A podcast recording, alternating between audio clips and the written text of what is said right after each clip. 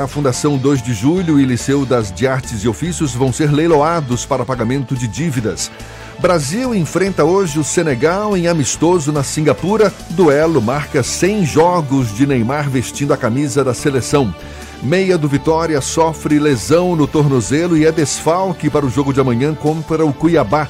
Em jogo morno, Bahia empata sem gols com o São Paulo e sai vaiado de campo.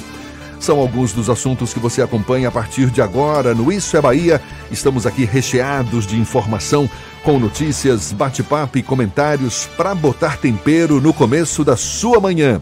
Junto comigo, chega mais Fernando Duarte, bom dia. Bom dia, Jefferson, bom dia, Paulo Roberto na operação, bom dia, nossa produção com Rafael Santana e Rodrigo Tardio.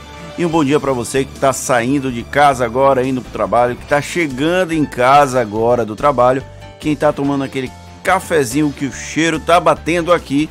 Tenhamos todos um excelente dia. E cadê o meu cafezinho? Tô aguardando, por favor. Olha, você nos acompanha também pelas nossas redes sociais, nosso aplicativo, pela internet no atardefm.com.br e ainda pode nos assistir pelo portal A Tarde, também diretamente pelo canal da Tarde FM no YouTube e, claro, participar enviando mensagens pelo nosso WhatsApp 7199-311-1010. Tudo isso e muito mais a partir de agora para você.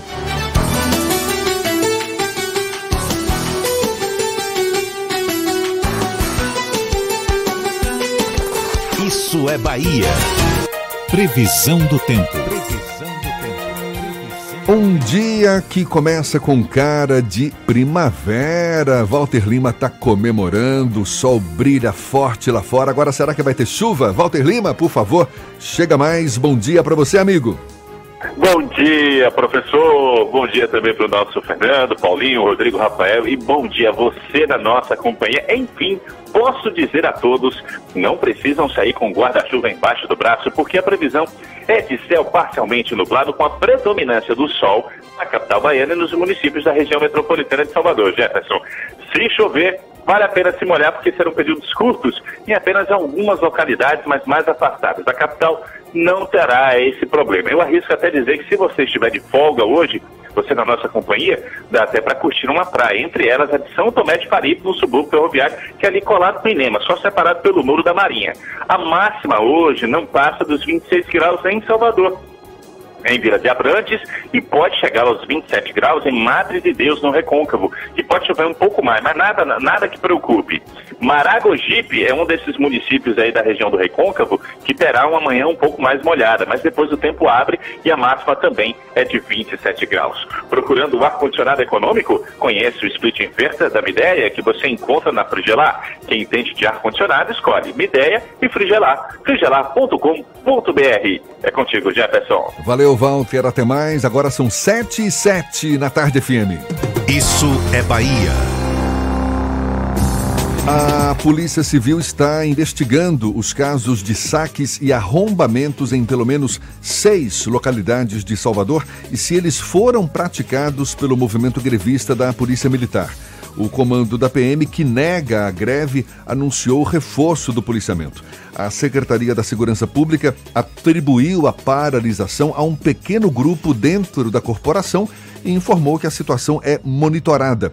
Ônibus foram atingidos por tiros e pelo menos 10 lojas foram saqueadas. Essa guerra de informação entre policiais militares que anunciaram a greve da categoria e o governo do estado que nega a paralisação é tema do comentário político de Fernando Duarte. Isso é Bahia. Política. A Tarde FM. Jefferson, desde a última terça-feira, quando começaram a circular as informações de que haveria uma paralisação da Polícia Militar, a gente observa uma série de boatos, uma série de informações circulando, principalmente nos submundos da internet, basicamente WhatsApp. Esses grupos que disseminam informações que não necessariamente são verdadeiras. O soldado Prisco, deputado estadual, afirma que a corporação está paralisada e ontem, em uma nova assembleia lá no, na sede da Delba, o deputado estadual apontou que cerca de 70% da tropa teria aderido ao movimento paredista. Do outro lado, o governo do estado, junto com o comandante-geral Anselmo Brandão, garante que a tropa está nas ruas, que não houve nenhum tipo de interferência desse movimento paredista nas atividades da Polícia Militar da Bahia e a gente fica nesse tiroteio entre as duas versões. Atualmente, o governo tem, tem lidado melhor, tem vencido essa batalha informacional. A população ainda continua nas ruas, não tem nenhum tipo de entrave ou de problema. O governador Rui Costa, que já tinha endurecido o tom desde a última terça-feira à noite, ontem voltou a acertar nesse sentido, a endurecer ainda mais o tom contra o movimento paredista. Em algum momento até quase passou do tom. Acredito que os termos utilizados pode, podem até de alguma forma interferir para que o movimento paredista ganhe mais força, já que ele comparou as pessoas do movimento aos policiais que estão na paralisação a criminosos, a terroristas. Isso pode de alguma forma afetar o entendimento e a relação desses policiais com o governo da Bahia e com o comando geral da Polícia Militar. Há uma tensão premente. Por enquanto, ainda se mantém um ambiente de certa tranquilidade. A polícia ainda está na rua. Há um domínio do comando geral nessa questão. Os oficiais da Polícia Militar também não aderiram ao movimento então, por enquanto, há sim uma paralisação de um pequeno grupo, como o governo gosta de frisar, muito distante, inclusive, dos 70% apresentado pelo soldado Prisco, que é deputado estadual. O soldado Prisco vive uma situação bem sui generis, ele foi líder da greve de 2012. Em 2014, às vésperas da eleição, ele fez uma nova paralisação, acabou eleito deputado estadual, acabou reeleito deputado estadual ano passado. Ele depende de um movimento como esse para se manter vivo político e eleitoralmente, como todo mundo tem feito essa análise. O governo precisa desidratar a figura de Prisco para se manter so, para manter o controle sobre a polícia militar, sobre a tropa. Então é uma situação que a gente precisa acompanhar, principalmente por se tratar de uma batalha de comunicação. Até agora, o governo tem vencido essa batalha, a guerra ainda não terminou, ainda existe esse movimento paredista, tem WhatsApp circulando, tem áudio, tem vídeo, tem foto, inclusive de outras paralisações aqui da Bahia, de outros movimentos fora daqui do estado. As imagens ontem divulgadas por câmeras, as imagens de câmeras de segurança divulgadas ontem por conta de um ataque a uma, a uma agência da Caixa na Cidade Baixa mostram que há um certo movimento orquestrado não se sabe exatamente por quem, mas existe um movimento orquestrado. Duas pessoas descem de uma moto, atiram contra a agência bancária, recolhem as cápsulas e saem. Então há uma tensão e há uma alimentação para que o clima tenso se mantenha, principalmente na capital baiana. A gente precisa estar alerta para identificar o que é real e o que é falso porque nessa batalha de comunicação há o espaço para as fake news. É, exatamente, que seja exercitado esse bom senso por parte dos usuários da internet para observar a procedência dessas mensagens que chegam pelas redes sociais, ficarem atentos todos nós para que a gente não dissemine exatamente esse clima de tensão que de fato não interessa, pelo menos as pessoas de equilíbrio, de bom senso. E infelizmente, bom senso está em falta na nossa sociedade. Olha só, Fernando, agora são 7 e 12 o aeroporto de Salvador está com 78 vagas abertas para bombeiros e agentes de comunicação. Todos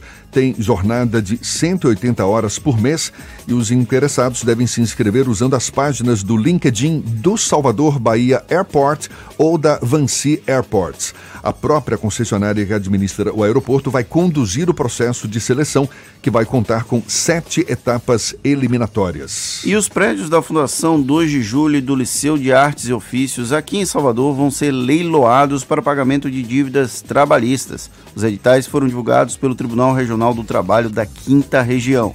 O prédio do Liceu foi avaliado em quase 10 milhões de reais e o da Fundação 2 de Julho em 21 milhões e meio de reais. No caso do prédio do Liceu das Artes e Ofícios, o prazo para apresentar propostas é até o dia 21 de outubro, enquanto os interessados no imóvel da Fundação 2 de Julho tem até o próximo dia 24. Já as escolas estaduais vão funcionar normalmente hoje, sem qualquer alteração do calendário escolar.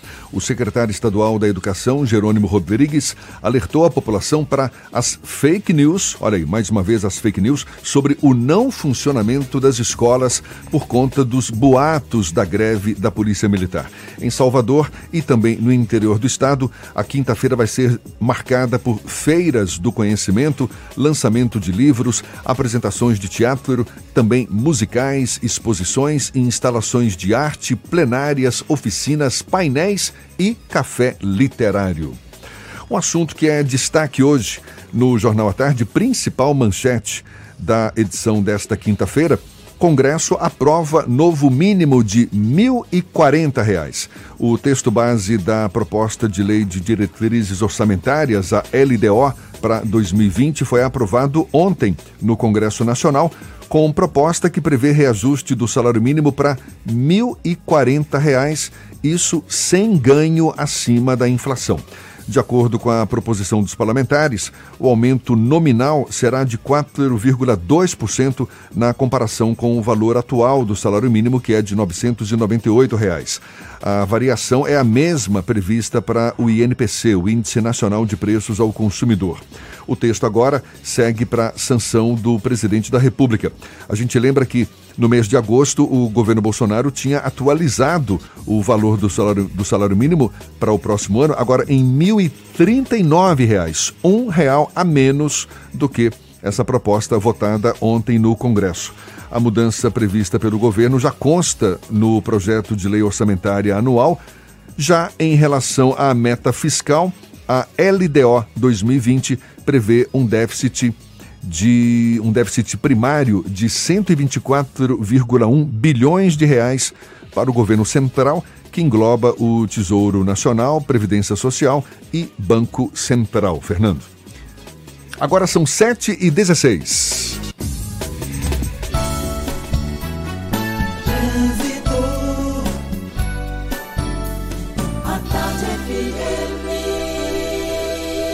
Oferecimento: Monobloco, o pneu mais barato da Bahia. 0800 111 7080. Link dedicado e radiocomunicação é com a Softcomp. Chance única Bahia VIP Veículos. O carro ideal com parcelas ideais para você. Saúde é com o SESI. Acesse www.cesesaudeba.com.br. Já estamos sobrevoando a grande Salvador. Lucas Barbosa é quem tem o privilégio neste céu de brigadeiro, suponho eu. Bom dia, Lucas. Novidades pra gente? Supôs muito certo, Jefferson. Muito bom dia para você, para Fernando e para o ouvinte da tarde FM. Temos céu de brigadeiro, sim, poucas nuvens no céu de Salvador. E você que está no trânsito, além de aproveitar esse sol, vai também pegar pista com trânsito até tranquilo pro horário aqui na Estrada do Coco. Você que sai de Lauro de Freitas, não precisa, se você saiu cedo hoje de casa, não precisa nem desviar o percurso pela rua Doutor Gerino Souza Filho para chegar logo ao complexo viário 2 de julho. Ali na saída de Tinga, o trânsito fica um pouquinho mais embolado, mas passando desse trecho tudo volta ao normal. A entrada para a Avenida Caribé, a entrada também da Paralela, subida para a Avenida Dorival Caymmi, se você vai para a Orla, está com o trânsito bem tranquilo. Agora quem de Salvador vai para Lauro de Freitas, pode ver de pegar o complexo viário 2 de julho, também o viaduto da estação aeroporto do metrô, entrar no bambuzal do aeroporto, vale mais a pena, você vai chegar ali pelo viaduto das locadoras, em um trecho da BA-099 que já não tem mais dificuldade para você entrar em Lauro, chegar em Vilas Atlântico ou começar o percurso em direção ao litoral norte. Gerou empréstimo rápido, justo e descomplicado. Melhores taxas do mercado e até 36 vezes para pagar. Quer empréstimo leve para o seu bolso? Tome uma medida. geru.com.br. Contigo, Jefferson. Obrigado, Lucas. A Tarde FM de carona com quem ouve e gosta. E olhe, já já, uma conversa com uma figura, além de sábia e muito simpática, com um conhecimento fantástico, ele que é um dos médiums e oradores espíritas mais respeitados do mundo, Divaldo Franco, já já aqui na Tarde FM para você. Você está ouvindo Isso é Bahia. Lê para mim. Audi Q5 com uma condição imperdível. Corra para aproveitar. Doutor? Aproveite! Audi Q5 somente neste mês com condições imperdíveis. A partir de R$ 199,990. Venha correndo e volte de Audi. Consulte todas as condições em audi.com.br. Audi Center Salvador 3380-4032. No trânsito, dê sentido à vida. Não tem jeito. Obra atrapalha mesmo. Até para você me ouvir fica complicado. Mas quando as obras terminam, ficam os benefícios. Então, se você passa por algumas das muitas obras que a Prefeitura está fazendo, como o BRT e a urbanização da Avenida 7, do Curuzu, de Ondina e de São Cristóvão, contamos com sua compreensão. Estamos trabalhando para melhorar nossa cidade. Prefeitura de Salvador. A prefeitura que mais trabalha no Brasil. Quem olha já vê por todo lado em Camaçari. Trabalho tá barril dobrado. Quem mais precisa tem. Tem mais saúde tem. Tem mais asfalto tem. Tem mais creche tem. Olha que tem o gás que tem. Tem o BS tem. Tem novo fartamento tem. Campos e praças tem. Quem mais precisa tem. Bolsa social tem. Tem casa melhor tem. Tem mais cuidado. Prefeitura tem. de Camaçari. Você não quer ficar gastando dados para pedir um Uber, né? Por isso, tem o Uber Lite, um novo aplicativo da Uber mais rápido e mais leve. Mais rápido porque usa menos dados e mais leve porque ocupa menos espaço no seu celular. Pesa menos de 5 megas. Vamos com o Uber Lite?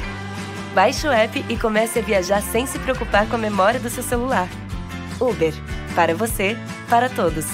Vamos! Quando o assunto é Toyota, a Terra Forte dá show. Confira mais um show de ofertas. Etios a preço de nota fiscal de fábrica. Parcelas a partir de 399 com a primeira para janeiro de 2020 no ciclo Toyota. E Ares Hatch XL Plus por 71.990 com taxa zero e emplacamento grátis. E mais, a melhor avaliação do seu usado. O gerente não vai perder venda. Venha conhecer e fazer um test drive no novo Corolla 2020. Show de ofertas é na Terra Forte. Paralela Magalhães Neto e loja ampliada em Lauro de Freitas. No dê sentido à vida. Voltamos a apresentar Isso é Bahia. Um papo claro e objetivo sobre os acontecimentos mais importantes do dia. Agora são 7h21.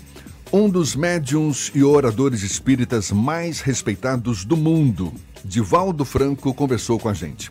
Ele nos recebeu na Mansão do Caminho, um admirável complexo filantrópico no bairro de Pau da Lima, em Salvador, que atende milhares de crianças, jovens, adultos também de famílias de baixa renda, e falou sobre o cenário político brasileiro, a polarização das ideologias hoje no país, o impacto das novas tecnologias de informação e comunicação no nosso dia a dia.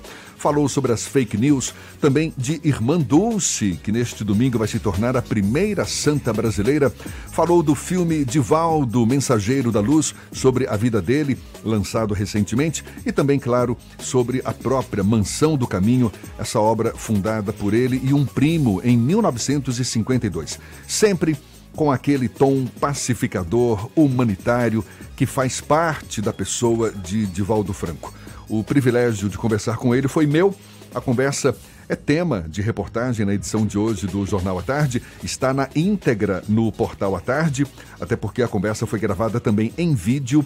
E aqui na Tarde FM você ouve a partir de agora o primeiro bloco dessa conversa com o Divaldo Franco, um dos principais divulgadores da doutrina espírita. Acompanhe. Eu queria começar falando de um tema que aparentemente não tem ligação direta com as suas atividades, mas acho que nem por isso deixa de ser importante para o dia a dia das pessoas, que é o cenário político atual do Brasil. A gente vive uma polarização cada vez mais acirrada, uma polarização política e sem perspectiva de coalizão a curto prazo, de um consenso a curto prazo. Eu queria saber como é que o senhor avalia esse cenário em que as ideologias aparentemente estão muito mais preocupadas em defender seus pontos de vista do que considerar a pluralidade das pessoas. Os espíritos têm dito que nós atravessaríamos um período de muita dificuldade. Em nossa visão, Allan Kardec havia deixado um legado que se encontra em uma das suas obras básicas. Ele falando que a da forma que há a evolução dos indivíduos, também existe a evolução dos planetas, que a Terra seria um planeta de provas e expiações, um mundo expurgadouro, que as outras religiões têm definições mais ou menos iguais. E chegaria o momento da transformação para um mundo melhor, um mundo de paz, esse mundo decantado. E então estamos vivendo esse período de transformação de um mundo velho, castrador, cheio de prejuízos e preconceitos, para um mundo livre, rico de fraternidade e de amor. É natural, ainda diz Allan Kardec, que a velha geração lutaria tenazmente para manter seus postulados em detrimento da nova geração idealista, sonhadora e rica de esperanças. Então, essa previsão também está no Evangelho de Jesus, em Marcos, número 13, quando ele faz o sermão profético. E hoje nós vemos essa libertação de todas as antigas dominações humanas, do poder arbitrário, das paixões, das segregações, procurando demonstrar que somos todos filhos de Deus, com direito à liberdade, com direito a proclamar os nossos ideais e sermos respeitados na nossa forma de viver, desde que não venhamos a agredi-los demais com o nosso comportamento ou com o nosso idealismo. E de repente se instalou no mundo esta ansiedade.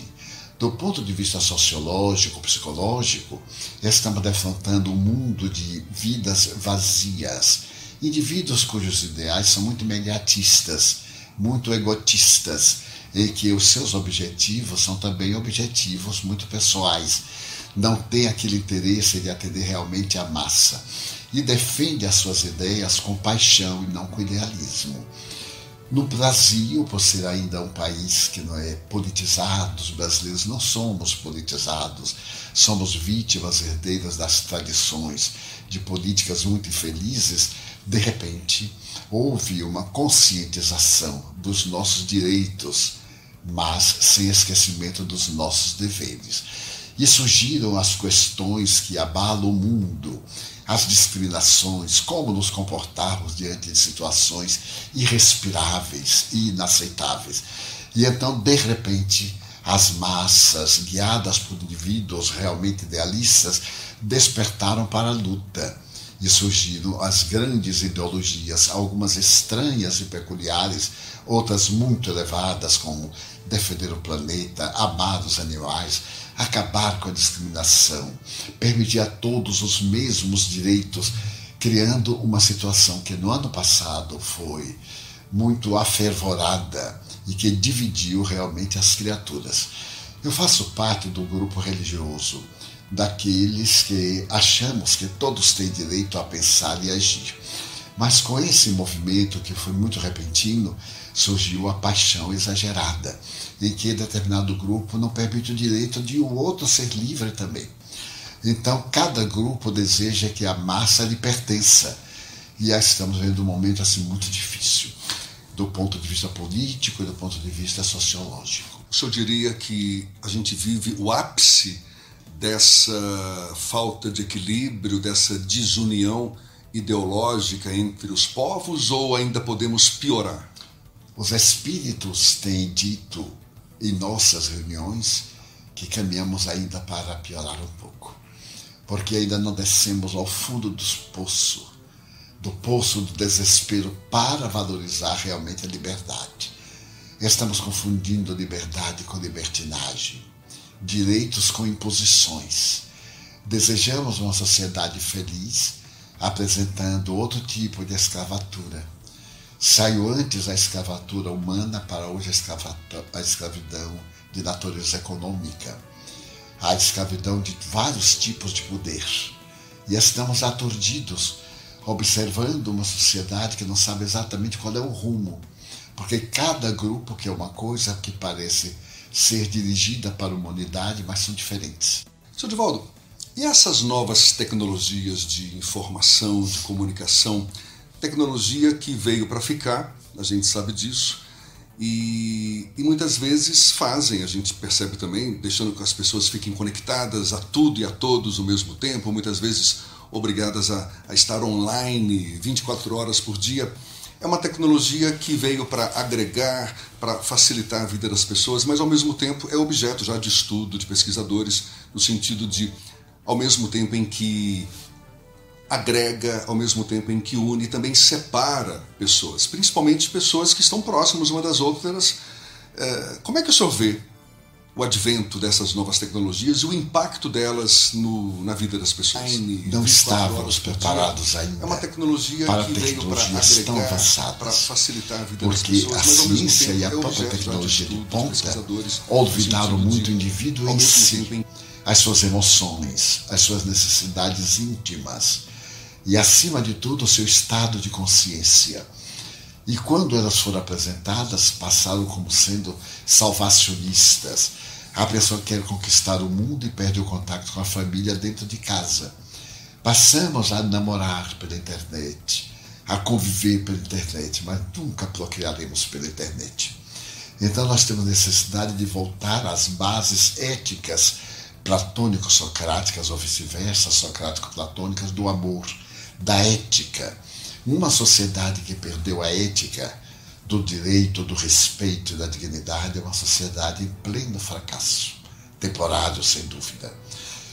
Carl Gustavo Jung costumava dizer que o indivíduo pode ter a cultura mais avançada, pode saber tudo, mas quando estivesse diante de uma alma, lembrasse que estava diante de uma alma.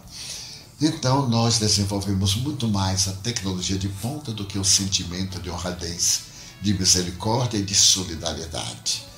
Mas isso é natural. Eu me recordo, por exemplo, que Friedrich Nietzsche afirmava que toda ideia nova é de começo combatida, depois ridicularizada, depois aceita. Hoje, com a tecnologia, primeiro é aceita, para depois verificar os danos também que produz, quando se deveria fazer experiências mais prolongadas. E como proporciona conforto e prazer, nós esquecemos dos prejuízos que produz pela ânsia do gozo do prazer. E é uma tecnologia feroz, porque apresenta um instrumento de comunicação ou qualquer uma revolução dentro de um mês já está superado. E a nossa constituição emocional não está preparada para isso. Porque nós temos a descarga de adrenalina, o entusiasmo, a descarga de cortisol, o recuo. Mas isso, muito continuado, vem levar o indivíduo ao estresse. O seu organismo não resiste. Um dos fenômenos decorrentes dessa nova tecnologia são as fake news, disseminação de informações, de notícias falsas, principalmente nos, nos, na, nas redes sociais. Como é que o senhor também avalia esse fenômeno, esse fenômeno e como é que as pessoas podem ajudar a combater esse fenômeno, essa disseminação de informações falsas e até certo ponto se proteger delas também? É muito difícil, porque eu confesso que tenho sido também vítima das comunicações falsas, porque são tão perfeitas, tão bem elaboradas, que a gente as toma como verdadeiras e acredita, no dia seguinte vai desmascarada. E nós ficamos sem saber em que acreditar. Então aí nós, como cristãos, buscamos o Evangelho de Jesus a solução. Amar. Seja qual for a notícia, ter paciência. Esperar os resultados. Não se precipitar. E adotar o sentimento de compaixão. Não apenas a compaixão budista, mas aquele sentido de paixão ética, de abraçar o dever com entusiasmo, de braços abertos para todos. Tem sido para todos nós que temos ideais e que amamos e desejamos um mundo melhor, um instante muito confuso, porque nunca temos podido nós, os menos técnicos das conquistas novas, discernir do que é verdade do que é mentira. E os indivíduos que se dedicam a isso são de uma irresponsabilidade, e eu considero que são criminosos intelectuais, porque eles destroem muito ideais, levam à droga terrível do desencanto pela criatura humana. E isto é ruim porque nos arma uns contra os outros. Quando nos deveriam oferecer meios de que nos amássemos uns com os outros. Aí, portanto, Divaldo Franco conversando conosco. A primeira parte da conversa é o que você acompanhou. A segunda parte a gente coloca no ar já já para você. Agora, 25 minutos para as 8 horas na tarde FM. Isso é Bahia. E a gente dá um pulo à redação do portal ah, do portal Bahia Notícias com João Brandão. João Brandão tem novidades. Bom dia, João. Bom dia. Olha, o Palácio do Planalto informou ontem que cancelou a ida do presidente Jair Bolsonaro à missa pela canonização de Irmã Dulce, em Salvador. É, esse evento é, vai ocorrer no domingo da próxima semana, dia 20. A Secretaria de Comunicação da Presidência alegou que a desistência ocorreu em decorrência de ajustes na agenda. O órgão explicou que a decisão se deu em razão de ajustes necessários em voos da agenda internacional sequenciais ao compromisso que ocorreria na Bahia. Bolsonaro viajaria eh, na Bahia rumo a Tóquio, no Japão, onde dará início a um tour por cinco países da Ásia e Oriente Médio. Outra notícia que você pode encontrar líder do movimento grevista e da Associação de Policiais Militares e Bombeiros do Estado da Bahia, a ASFRA, o deputado estadual Soldado Prisco não corre risco de prisão imediata. Você, deputado estadual eleito, passa ao largo de acabar preso, como em outros movimentos paredistas. O Bahia Notícias ouviu um professor especialista em direito constitucional e direito público e doutorando também em direito constitucional para falar sobre esse assunto. Entenda o motivo acessando baianoticias.com.br. João Brandão, para o programa Isso é Bahia. É com vocês, Jefferson e Fernando.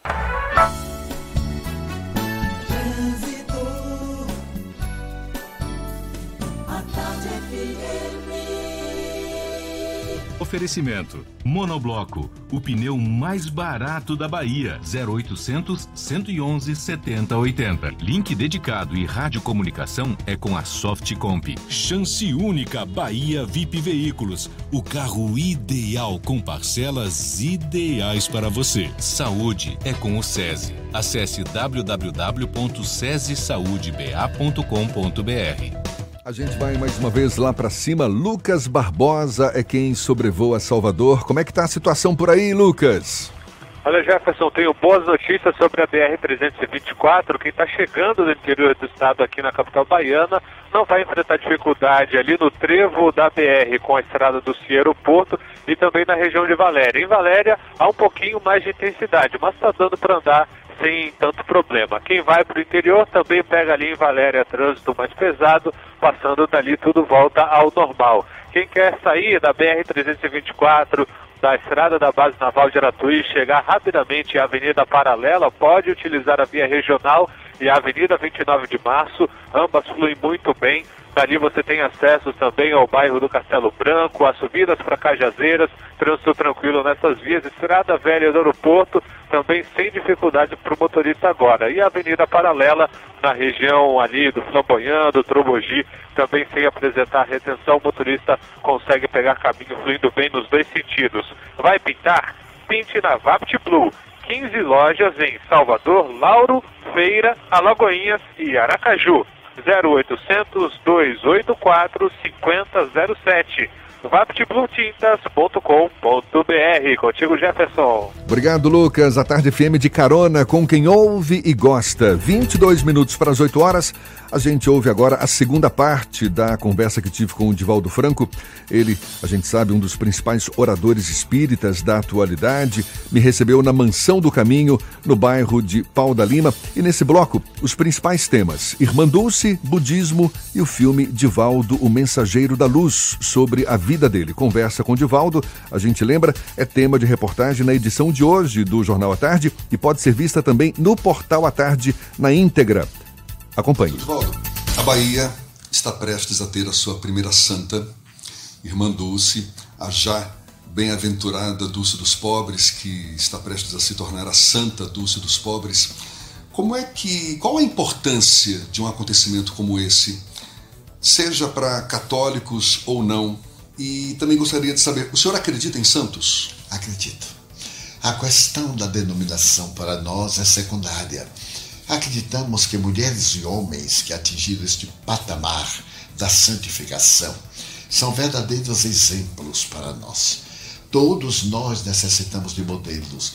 Curiosamente, um dia, Allan Kardec, que nos ofereceu o Espiritismo, perguntou aos espíritos qual é aquele que nos serve de modelo e guia.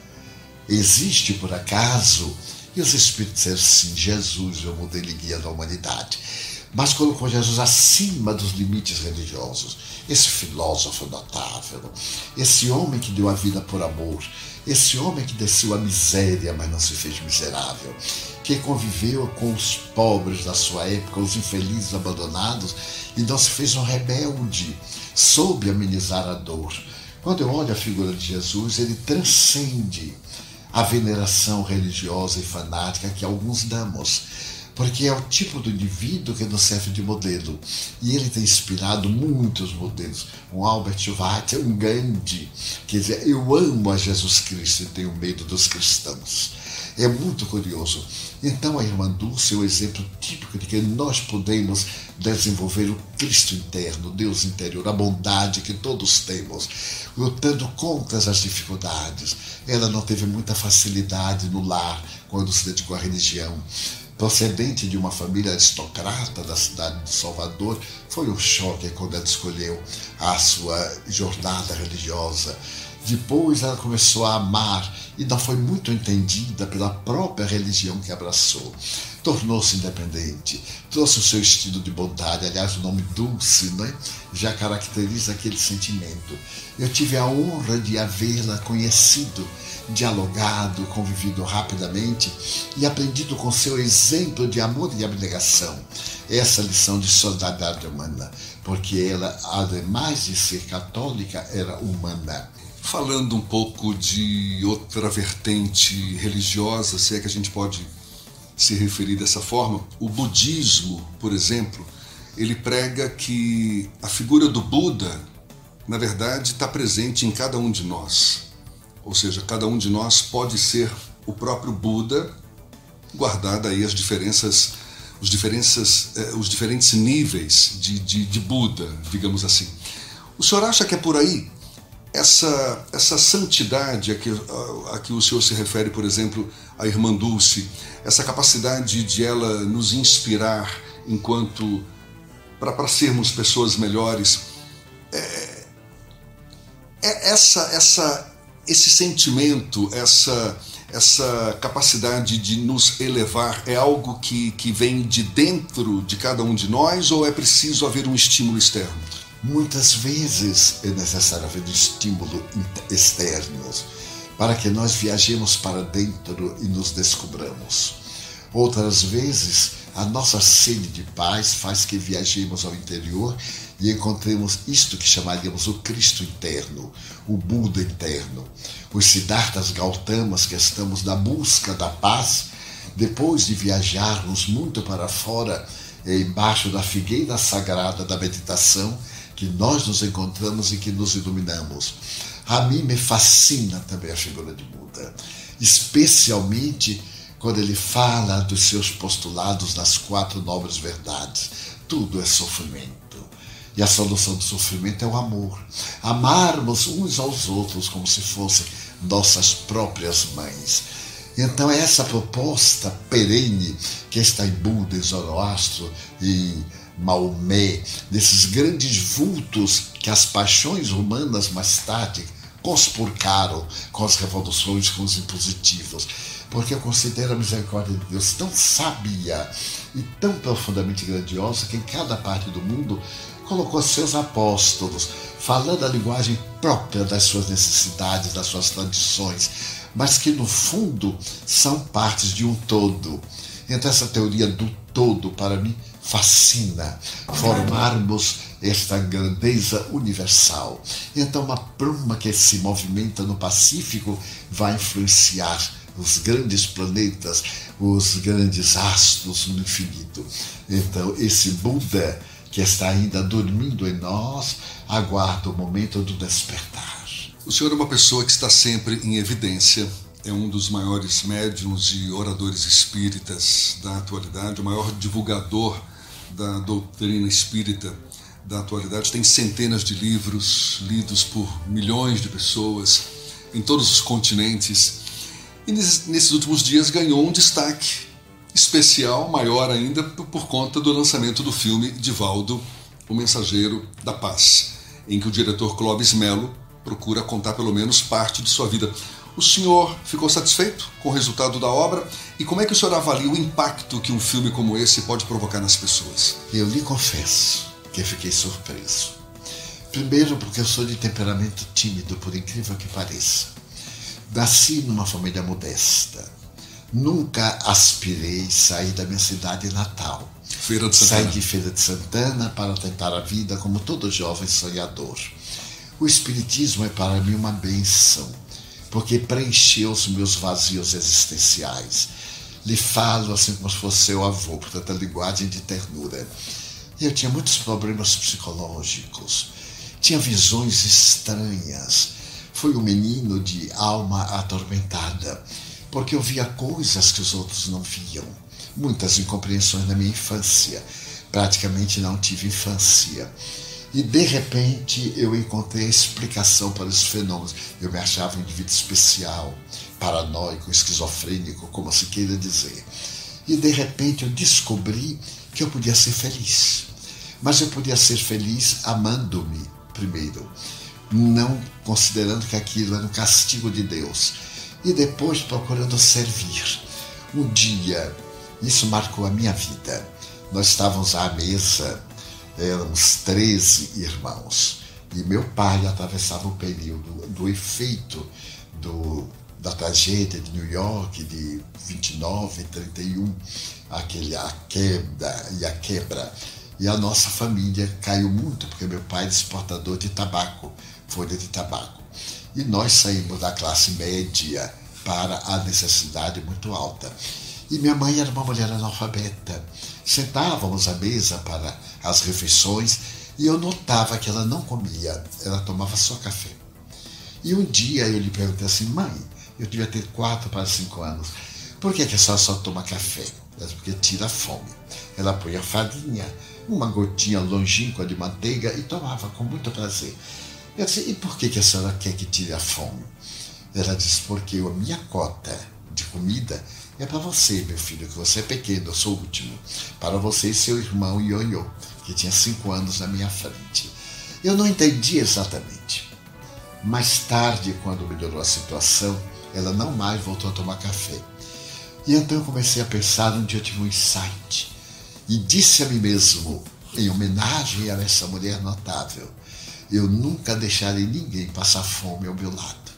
E pedi a Deus que me proporcionasse não permitir que a pessoa passasse fome. E Deus me ajudou, porque eu tive uma visão psíquica cercado de crianças e amigos. Ajudaram-me. Hoje nós atendemos a mais de 5 mil, a mais de 3.500 crianças mais de 5 mil pessoas. E em nossa casa estabelecemos: é proibido negar. Nós vamos acabar com essa cultura negativa. Nós temos sempre o que dar. Quando tivermos nada, um abraço, um sorriso, mas é que nós sempre temos algo para dar. E de repente, eu me vi assim na cabeça do furacão. Há mais de 10 anos que alguém me pediu se poderia fazer algo da minha vida, mas tem vidas extraordinárias, e digo com lealdade porque a Bíblia não tem nenhuma especificidade. E extraordinária também, mas, Confesso que eu sou talvez a pessoa que ficou mais surpresa com o resultado. Foi quando eu conheci o Clovis Melo, este homem admirável que era materialista. Quando ele leu o primeiro roteiro, o segundo, ele foi a Assis meditar. Passou uma semana em Assis para sentir a alma de Francisco, a quem todos nós amamos. Quem não ama São Francisco? Mesmo aqueles teóricos ateus, escritores terrivelmente ateus, aquele homem transcendental que se deu numa cópia perfeita de Jesus Cristo. Eu também o amo muitíssimo. E ele voltou, manteve o primeiro contato comigo. E ele pedia assim, por favor, nada que seja uma referência elogiosa se puder ser útil a alguém como estímulo, se puder mostrar que as crianças veem os espíritos, que a imortalidade da alma é um fato, eu me sinto satisfeito. Pode colocar somente o que for verdade. Então eu examinei todo o roteiro várias vezes e por fim eu pedi um amigo para ver a última vez. E graças também à biógrafa Ana Land, que eu me recusei de ela fazer a biografia, era uma jornalista, também livre pensadora, e ela me venceu pelo cansaço, porque eu lhe confesso que o meu interesse era ficar aqui apagado no pau da lima, mas eu percebo que o Senhor da vida me convidou para correr à frente, não é ser o boi de piranha. Então o boi atravessa, as piranhas devoram, mas o rebanho passa em paz. Eu sou muito grato a Deus porque muita gente me tem escrito que se comoveu com a história, que sentiu a mensagem do bem, porque o que interessa, se for útil para tornar as pessoas melhores, algumas pessoas melhores, não espíritas, não, não é importante. É importante que se tornem melhores. Agora, para mim, o Espiritismo foi a melhor pedagogia para me tornar um cidadão, pelo menos que respeita as leis. Aí, portanto, Divaldo Franco conversando conosco aqui na Tarde FM. A conversa inteirinha, na íntegra, você acompanha no portal à tarde. Também é tema de reportagem na edição de hoje do Jornal à Tarde e tem mais para você já já. Agora, 10 minutos para as 8 na Tarde FM. Você está ouvindo Isso é Bahia. Quando o assunto é Toyota, a Terra Forte dá show. Confira mais um show de ofertas. Etios a preço de nota fiscal de fábrica. Parcelas a partir de 399 com a primeira para janeiro de 2020 no ciclo Toyota. E Ares Hatch XL Plus por 71.990 com taxa zero e emplacamento grátis. E mais, a melhor avaliação do seu usado. O gerente não vai perder venda. Venha conhecer e fazer um test drive no novo Corolla 2020. Show de ofertas é na Terra Forte. Paralela Magalhães Neto e loja ampliada em Lauro de Freitas. É mais Toyota. O trânsito desse sentido à vida. Você sabia que na Monobloco toda a energia elétrica utilizada para consertar o seu carro é captada de placas solares? E que o óleo trocado do seu carro vai para reciclagem para ser refinado novamente? E que na Monobloco os pneus velhos deixados pelos clientes podem virar chachim, cadeira e até asfalto? Não sabia? Então se ligue. Monobloco faz tudo de mecânica e tem o pneu mais barato da Bahia. Água de Meninos, Lauro de Freitas e Abrantes. 0800 111 7080. Se o corpo é magro, se o músculo é fraco, o que a gente quer? Saúde! O que a gente quer? Saúde! Coba Vital, presente no dia a dia. Coba Vital, pra toda a sua família, pra melhorar Coba Vital. Coba Vital é um estimulante de apetite para crianças e adultos que desejam crescer e ter o peso adequado. Coba Vital, para aumentar a fome de saúde. Coba Vital é um medicamento. Seu uso pode trazer riscos. Procure o médico e o farmacêutico. Leia a bula. Quem olha já vê por todo lado em Camaçari. O trabalho tá barril dobrado. Quem mais precisa tem. Tem mais saúde tem. Tem mais asfalto tem. Tem mais creche tem. Olha que tem o gás que tem. Tem o BS novo fartamento tem. Campos e praças tem. Quem mais precisa tem. Bolsa social tem. Tem casa melhor tem. Tem mais cuidado Central Papelaria. tem. Os melhores preços e a maior variedade em material escolar e escritório da Bahia e a hora certa. Agora, 8 para as 8 na Tarde FM.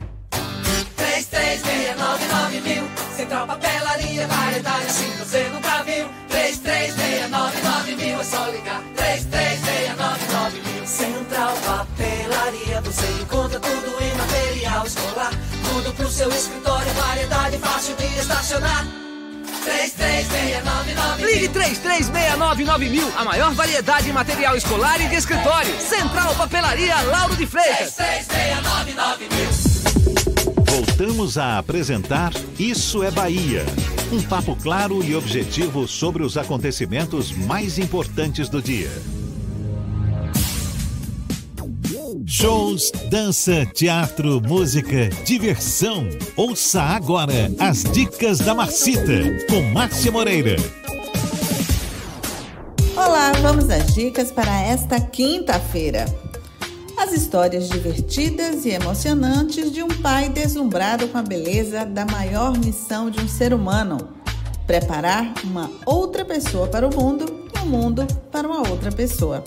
Assim, o espetáculo Papai é Pop, do escritor Marcos Piangers. Ele fala sobre o impacto da paternidade na vida de um homem e sobre como aprender diariamente com os filhos a ser mais feliz e equilibrado. Hoje, às 8 da noite, no Teatro Sesc Casa do Comércio, na Pituba, ingressos a R$ 120 e 60 reais. Os mistérios que existem entre o céu e a terra são tema da exposição Entre o Aie e o Orum, que reúne obras em linguagens e técnicas diversas, como pinturas, esculturas, fotografias, instalações e vídeos, todas tendo como tema central a criação do mundo na visão afro-brasileira. A mostra é composta por obras de 14 artistas renomados, como Mário Cravo Júnior, Caribé, Pierre Verger, Emanuel Araújo, Ayrson Heráclito, entre outros. Abertura hoje às 7 da noite na Caixa Cultural na Avenida Carlos Gomes. Tudo gratuito. A mostra pode ser visitada até o dia 10 de novembro. E não se assuste se você se deparar com a vaca psicodélica ou mesmo bucólica. É que até o dia 8 de novembro, as vacas da Call Parade podem ser vistas em vários pontos da capital baiana. Ao todo, são 60 esculturas feitas por 60 artistas baianos e colocadas em pontos diversos da cidade, como Porto da Barra, Praça da Cruz Caída, Mussurunga e São Tomé de Paripe, além de estações de metrô, ônibus e shoppings. Entre os artistas participantes estão Bel Borba, Raiviana, Rony Jorge, Kátia Cunha, entre outros. Após o término da exposição, as esculturas serão leiloadas e o valor arrecadado será destinado às obras sociais Irmã Dulce e ao Hospital da Criança Martagão Gesteira. Para ver todas as vacas e onde elas estão localizadas, basta acessar o site colparade.com.br. Outras dicas você acompanha no meu Instagram, Dicas da Macita. Beijos e boa diversão. Isso é Bahia. Apresentação: Jefferson Beltrão e Fernando Duarte. A Tarde FM. Quem ouve, gosta. Agora, cinco minutos para as 8 horas e a gente dá um pulo à redação do Portal à Tarde com Thaís Seixas. Bom dia, Thaís. Fernando, e a você que acompanha o Isso é Bahia. Uma bomboniere e uma loja de produtos de limpeza no bairro de Tancredo Neves foram arrombadas e saqueadas na noite de ontem. Segundo a Secretaria de Segurança Pública da Bahia, os ataques ocorreram por volta de 8 da noite e os suspeitos não foram presos. O grupo também tentou arrombar uma loja de calçados e uma de perfumes, além de um mercado, mas fugiu com a chegada da polícia. E olha só, técnicos ambientais detectaram ontem manchas de óleo na foz do Rio São Francisco, no município de Piaçabuçu, no sul de Alagoas. A Foz do São Francisco fica ali na divisa entre Alagoas e Sergipe. Na terça-feira, o governo de Sergipe declarou que usaria boias absorventes cedidas pela Petrobras, mas ontem a estatal informou que não havia equipamentos disponíveis. Por isso, o estado de Sergipe terá que desembolsar 90 mil reais para comprar 200 metros do equipamento de uma empresa do Espírito Santo. O Instituto do Meio Ambiente de Alagoas confirmou que a chegada de petróleo à foz do Rio São Francisco poderia ter sido evitada com o uso de barreiras de contenção no mar. As investigações sobre a origem do petróleo atualmente se concentram em 23 embarcações suspeitas. O trabalho é conduzido pela Marinha e pela Polícia Federal. Essas e outras notícias você encontra aqui no portal Atarde, atarde.com.br. É com você, Jefferson. Obrigado, Thaís. Agora dois minutos para as oito na tarde FM. Isso é Bahia. Economia. A Tarde FM. Bom dia, Jefferson. Bom dia, Fernando. Bom dia, ouvintes da Rádio A Tarde FM. O Ibovespa ontem fechou em alta de 1,27% a 101.200 pontos. Já o dólar futuro avançou 0,35% a R$ 4,11. Com menor aversão a risco mundo afora, pelo maior otimismo quanto à disputa comercial Estados Unidos e China, as ações das maiores empresas do Brasil lideraram as altas do índice. Bradesco teve maior avanço, com alta de 2,85%, seguido de Itaú, subindo 1,60%. Na ponta oposta, tivemos as ações da JBS, que despencaram 4% na esteira da notícia de que os senadores americanos querem que o governo investigue as aquisições da companhia do país. As ações da Petrobras também avançaram após o TCU aprovar a realização do leilão de excedentes da seção onerosa, que deve engordar o caixa da empresa em mais de 120 bilhões de reais. A série educacional subiu 11% após a notícia de que a companhia reportou um número recorde de alunos no terceiro trimestre. Para hoje, o IBGE deve informar os dados do varejo de agosto e teremos atualizações das conversas entre representantes chineses e americanos. Meu nome é André Luzbel, sócio da BP Investimentos. Bom dia e bons negócios a todos.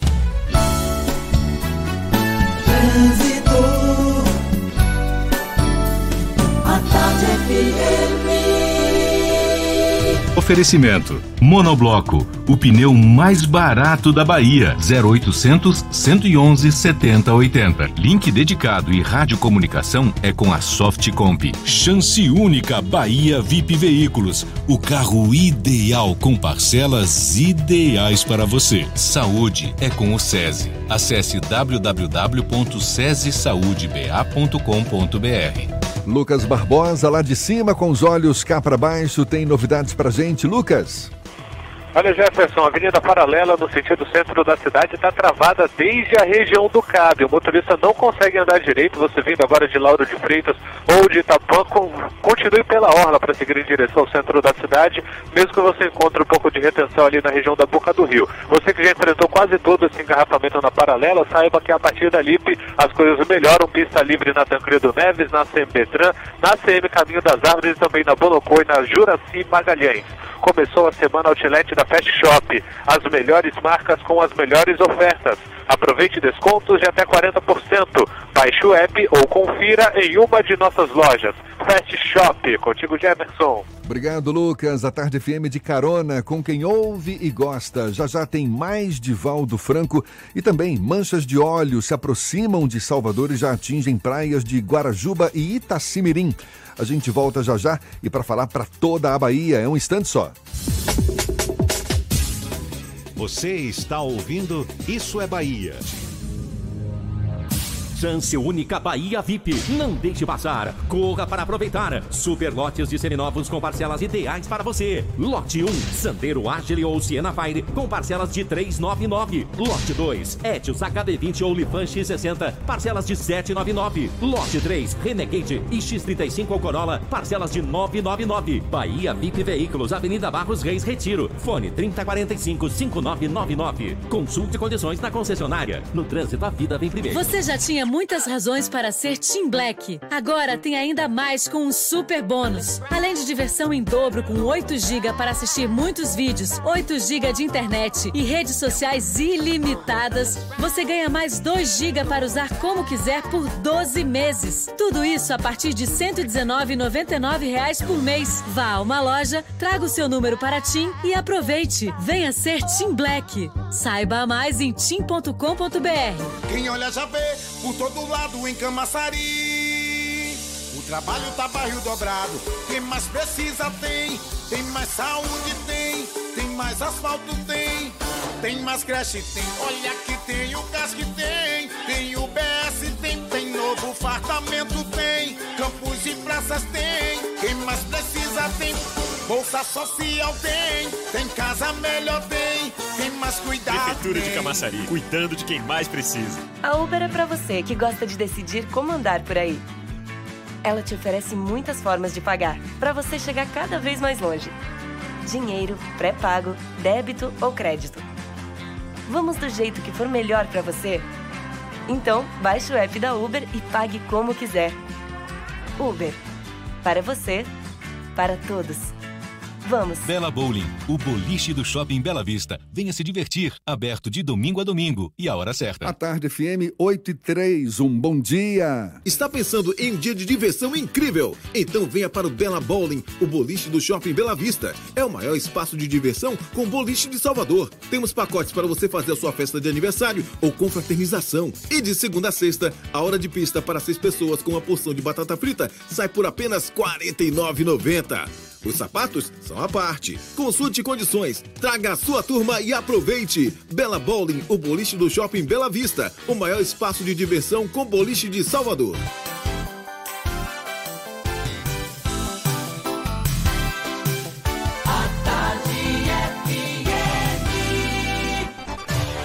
Atenção, emissoras afiliadas à Tarde FM. Em 5 segundos, isso é Bahia para todo o estado.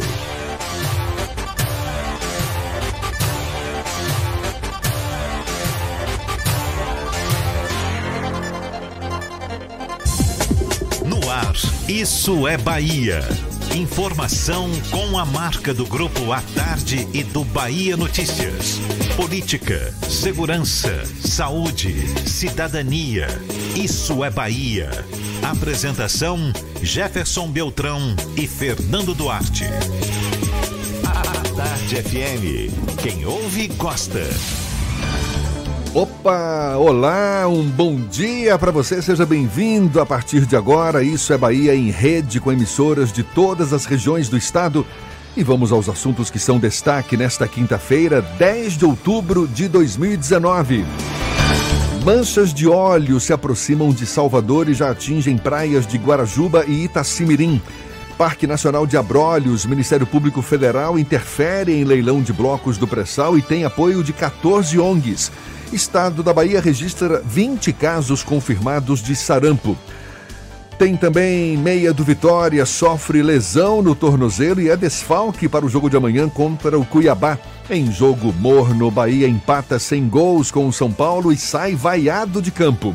Isso é Bahia um programa recheado de informação com notícias, bate-papo e comentários para botar tempero no começo da sua manhã. Junto conosco, Fernando Duarte. Bom dia, Fernando. Bom dia, Jefferson. Bom dia, nosso querido Paulo Roberto na operação.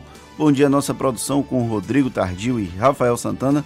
E um bom dia mais que especial para a Cultura FM de Paulo Afonso, Ativa FM de Eunápolis, Interativa FM de Itabuna, 93 FM de Jequié Baiana FM de Itaberaba, Serrana Líder FM de Jacobina, RB Líder FM de Rui Barbosa, Eldorado FM de Teixeira de Freitas, Itapuí FM de Itororó e a Cidade FM de Luiz Eduardo Magalhães. Maravilha, preciso renovar o meu cafezinho. Cadê? Olha, você nos acompanha também pelas nossas redes sociais, nosso aplicativo, pela internet no atardefm.com.br. Além de nos ouvir, olha, nós aqui pode nos assistir pelo portal à tarde ou pelo canal da Tarde FM no YouTube e, claro, participar também enviando mensagens pelo nosso WhatsApp 7199-311-1010. Tudo isso e muito mais a partir de agora para você.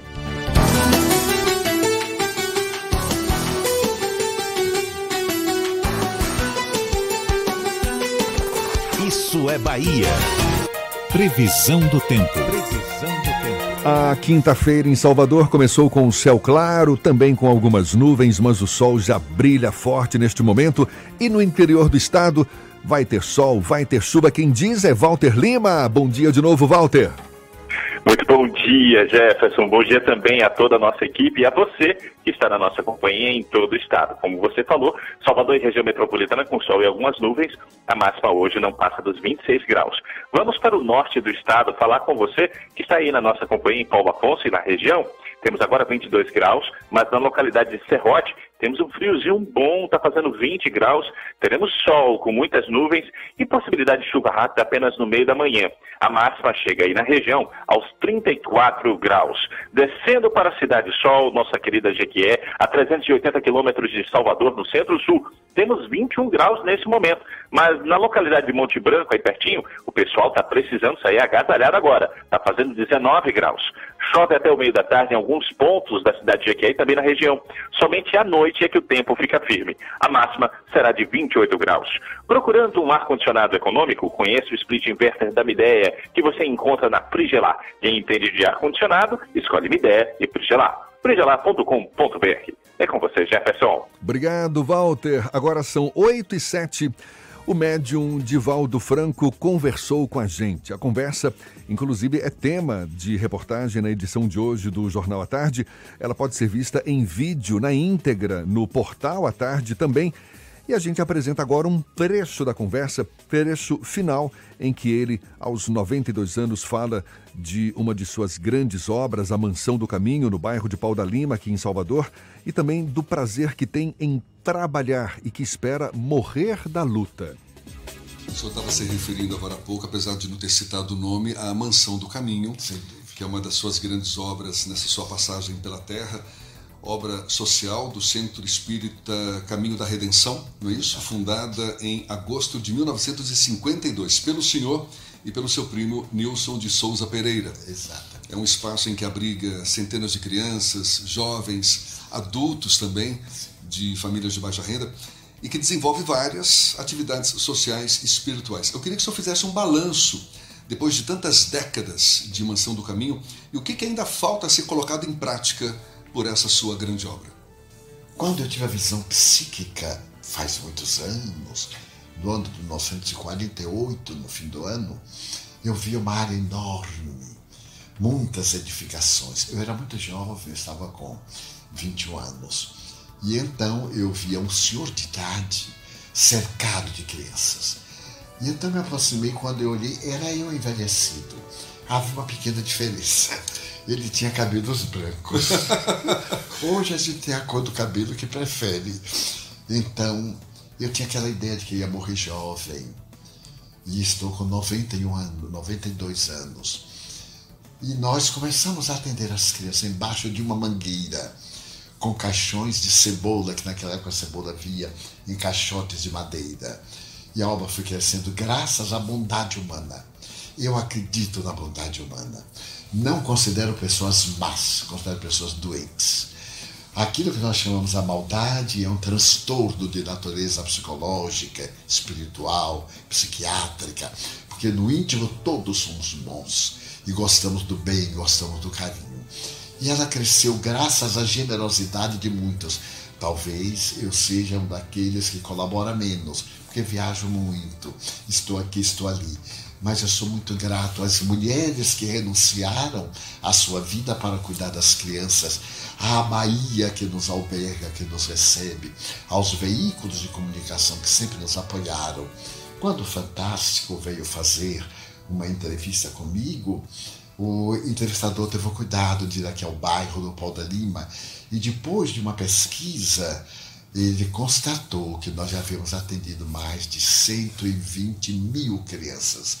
Então eu senti uma alegria imensa por ter sido a voz, a voz que grita. Agora eu repito do Helder, a quem eu admiro profundamente. Do Helder disse em Paris, quando estava no exílio, Gandhi se dizia a voz do povo. Eu não. Eu calo, dizia do Helder, para que o povo grite. Então eu digo assim, eu fui a voz que começou a chamar para que eles mostrem as suas necessidades e tenham o direito de cidadania.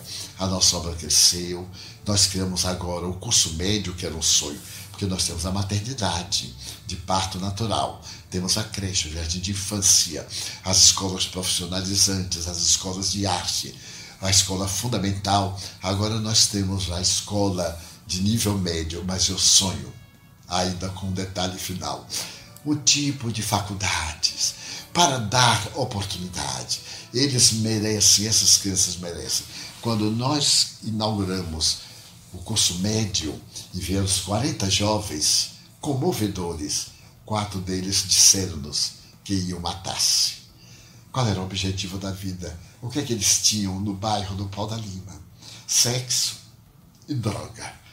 Então nós nos voltamos através dos nossos colaboradores da área psicológica para dizer que a vida tem sentido, que eles tinham oportunidade Deus me deu oportunidade, também dava a eles. Eu estava sendo o instrumento da oportunidade que Deus me deu para passar a eles. Os quatro mudaram, mas alguns já estavam na escola do vício, foram assassinados. Com 16 anos, aqui no bairro, com 12 tiros na face. Então, nosso sonho é dar-lhes oportunidade que fazemos parte do grupo que pensa que a educação é a solução para o problema da humanidade. Allan Kardec dizia isto muito bem. A educação moral não é aquela que se adquire pelos livros, mas, sobretudo, aquela que se adquire pelos exemplos de dignidade humana. Então, esperamos que, ao terminar o terceiro ano do curso médio, eles puderem fazer o Enem, também talvez tenham chance de buscar uma universidade. Maravilha. Seu Divaldo, o senhor está com 92 anos, revelou já aí nessa conversa com a gente, tem uma sabedoria contagiante, inspira milhões de pessoas mundo afora e aparentemente é uma pessoa inquieta. Eu suponho, continua aí dando suas conferências, certamente escrevendo novos livros. O senhor pensa em parar? Não. E mais, tem algo que o senhor ainda não fez e que deseja fazer? Eu pretendo morrer na luta. Peço a Deus diariamente que me dê a bênção de morrer trabalhando. Porque Jesus disse: Meu Pai até hoje trabalha e eu também trabalho. O meu divertimento é o trabalho. Eu raramente vou à praia, vou ao cinema, porque me preenche tanto que é o meu hobby. O meu hobby é amar. Então eu desejo trabalhar. E digo-lhe com toda sinceridade: a minha maior aspiração é que as pessoas que não me compreendem me perdoem pelas minhas imperfeições. O meu sonho é sair da terra sem ser inimigo de ninguém. Se alguém é meu inimigo, o problema é da pessoa. Eu não me incomodo. Não revido, nunca me defendo, não tenho tempo. E dou o direito da pessoa pensar o que lhe aprover a meu respeito. Mas o meu sonho é poder servir ao ideal da humanidade, conforme Jesus Cristo nos desenhou e Allan Kardec, os espíritos nobres, nos propuseram. A saúde, pelo jeito, tá. Tá boa. Tá Tirando boa, as né? hérnias de discos também. Hérnias de disco. Mole, muito obrigado pela disponibilidade, pela atenção dada aos nossos ouvintes, aos nossos telespectadores também, porque a gente está gravando aqui tudo em vídeo. E eu fico muito agradecido. Desejo mais 92 anos de vida aí que a gente certamente vai estar, olhe, em estado de graça. Muito obrigado. Você não sabe quanto eu lhe agradeço. Porque desde quando o nosso amigo comum nos falou da sua vinda que eu comecei a pensar. Tomara que seja uma pessoa pacífica, uma pessoa pacificadora. Tomara que seja uma alma que tenha ideais. E estou profundamente comovido porque você é um homem de bem. E Allan Kardec define o homem de bem como aquele que constrói, que luta para a humanidade maior. E como não é o nosso primeiro encontro, neste reencontro eu bendigo a oportunidade e agradeço sinceramente emocionado. Oh, muito obrigado. Abraço forte. Aí, portanto, Divaldo Franco, que nos deu a honra de conversar com ele, ele, um dos maiores oradores espíritas da atualidade. E a gente lembra que essa conversa é tema de reportagem na edição de hoje do Jornal à Tarde e pode ser vista em vídeo na íntegra no Portal à Tarde. Agora, 8 e 16. A seleção brasileira de futebol vai a campo hoje às 8 horas da noite, horário local, 9 horas da manhã, horário de Brasília, para enfrentar o Senegal no Estádio Nacional de Singapura, em amistoso que marca os 100 jogos de Neymar com a camisa do Brasil. O técnico Tite deve escalar o time titular com Neymar ao lado de Roberto Firmino, Felipe Coutinho e Gabriel Jesus na formação de ataque. O quarteto só atuou junto uma vez em amistoso contra a Argentina em outubro do ano passado, quando a seleção venceu por 1 a 0 com gol de Miranda. Repare que situação, quem faz o gol é o zagueiro e não o quarteto que foi apresentado como estrela. Coisas da seleção brasileira. O Bahia perdeu a chance de retornar ao G6 em um jogo morno e sem gols contra o São Paulo na Arena Fonte Nova.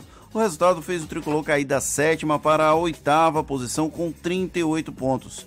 Se em campo os jogadores não corresponderam às expectativas, os torcedores vaiaram a equipe e protagonizaram cenas de horror nas arquibancadas. Antes mesmo de a bola rolar, a Bamô, torcida organizada do Bahia, lançou bombas contra a área destinada aos torcedores do São Paulo. Seis pessoas ficaram feridas, incluindo duas crianças. O tricolor volta a campo neste sábado para encarar o Fluminense no Rio de Janeiro. E o técnico Geninho ganhou mais uma dor de cabeça para escalar o time titular do Vitória, que encara amanhã às nove e meia da noite o Cuiabá na Arena Pantanal. É que o meia Felipe Gedós sofreu uma entorse no tornozelo, está vetado pelo departamento médico. Também estão fora dessa próxima partida o volante Rodrigo Andrade com trauma no pé direito e o lateral Capa, que sofreu lesão na coxa. Além deles, Wesley e Felipe Garcia não podem jogar porque estão suspensos. O elenco rubro-negro embarca no começo da tarde de hoje para Cuiabá. E o projeto Esporte na Cidade, que tem como objetivo incentivar a prática do futebol feminino, está com 150 vagas remanescentes abertas para meninas de 7 a 17 anos. As inscrições gratuitas podem ser feitas na próxima segunda-feira, entre 8 da manhã e 5 da tarde, no estádio de Pituaçu. As interessadas precisam estar acompanhadas dos pais ou responsáveis e apresentar documentos de identidade e atestado de matrícula de escola municipal ou estadual, além de comprovante de endereço. Agora, 8 e 18, a gente dá um pulo à redação do portal Bahia Notícias. João Brandão tem novidades pra gente. Bom dia, João. Bom dia. Olha, o uso de agrotóxicos pode estar por trás dos dois casos de gêmeos siameses nos últimos dois meses. Em um, em um, um em agosto e outro em setembro, na mesma localidade. A cidade de Santo Antônio de Jesus, no Recôncavo Baiano, conforme análise do médico especialista em separação de bebês chifópagos. O deputado federal também é Zacarias Calil, do DEM de Goiás. Os casos recentes e tão próximos despertam interesses, dúvidas e teorias sobre os fatores que levam à condição uma vez que a incidência de gêmeos siameses unidos em uma região do corpo é de caso a cada 200 mil nascidos vivos, de acordo com o médico. Outra notícia, a eleição para o Tribunal de Justiça da Bahia para o biênio 2020-2022, prevista para ocorrer no dia 20 de novembro de 2019, deverá ser disputada por dois candidatos, desembargador José Olegário Moção Caldas e a desembargadora Maria da Graça Osório Pimentel Leal, atual segunda vice-presidente da Corte. De acordo com o regimento interno do TJ baiano, a eleição será disputada pelos cinco desembargadores mais antigos da Corte, tem possibilidade de candidatura à reeleição e impede a candidatura de desembargadores que já exerceram atividade na mesa diretora por quatro anos. Os desembargadores mais antigos que não desejarem participar da eleição precisam se manifestar previamente para não concorrer às vagas. Essas e outras notícias você encontra no portal baianotícias.com.br. João Brandão para o programa Isso é Bahia. É com vocês, Jefferson e Fernando. Obrigado, João. Agora 8h20 aqui na Tarde FM. A gente falando para todo o estado. Vamos começar o nosso giro pelo interior da Bahia. Inicialmente, vamos para o extremo oeste do estado, cidade de Luiz Eduardo Magalhães, J. Alves, da Cidade FM. Bom dia, Jota. Bom dia, Jefferson, Fernando, equipe e ouvintes do Isso é Bahia. A partir de agora, destacaremos as principais notícias do Oeste Baiano, diretamente da capital do agronegócio, Luiz Eduardo Magalhães. Por indicação da vice-presidente, deputada Jusmaria Oliveira, do PSD, a Comissão de Defesa dos Direitos da Mulher da Assembleia Legislativa da Bahia vai se reunir hoje na Câmara Municipal de Vereadores em Barreiras, aqui no Oeste Baiano, às 19 horas.